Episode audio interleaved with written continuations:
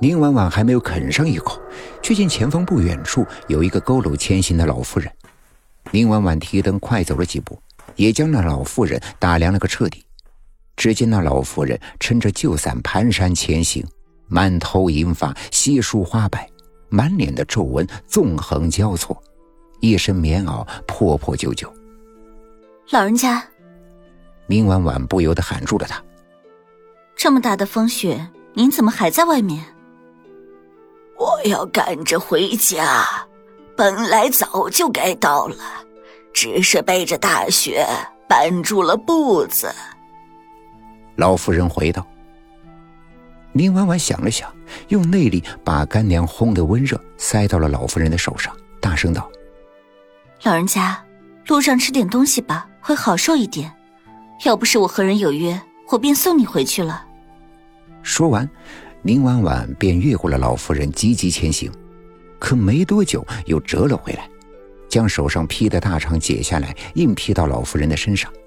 正要离开，又嘱咐了一句：“这里不远处有个客栈，您家要是远的话，不妨先去那里歇一晚。可要我送您过去？”一直看着老妇人连连摆手，宁婉婉这才搓了搓手，一步三回头的离开了。雪花飘摇，灯火闪烁，宁婉婉跋涉的身影显得分外孤单。宁雨霞，宁雨霞，清朗的男子声音萦绕在宁婉婉的耳旁。宁婉婉皱着眉头，揉了揉眼，却发现自己正趴在长桌上，他面前还有未饮尽的半盏酒，长桌对面坐着一位身着白衫的翩翩公子。尤其是那一双眼，比最浓的墨还要漆黑几分。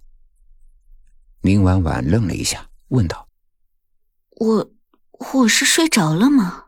公子点了点头，温声说道：“宁女侠，夜已深了，若是宁女侠累了，便去客房歇息吧，不必陪着在下了。宁女侠若是受了风寒，那可就是在下的罪过了。哪有撇下恩公的道理？”宁婉婉喝尽了盏中的酒水，道：“我不困，还可以陪恩公说说话。”不必总叫我恩公的。公子轻轻一笑，林婉婉却仿佛见到了天光破开云层。在下姓陆，表字子期，叫我子期便是。子期。林婉婉咀嚼着这个名字，点点头道。你也不用女侠长女侠短的，婉婉，宁婉婉，雪衣女，随你怎么叫。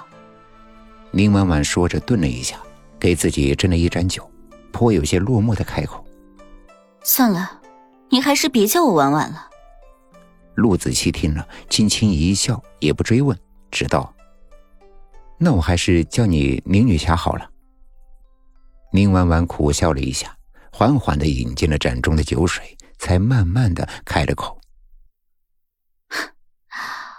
我刚刚做了一个梦。哦。梦里我在大雪天赶着赴约，我把干粮和大蚝都给了一位老人家。明婉婉端起了酒盏，盏中映出灯火。路很长，雪很大，我走了很久很久，一路上。再没遇到其他的人，好安静啊！除了风声，就是我的脚步声，安静的就像，就像……宁婉婉说着，顿住了。就像什么？陆子期追问。宁婉婉想了许久，还是摇了摇头。我不记得了，可我觉得。我必须要去赴约，无论雪有多大，路有多远。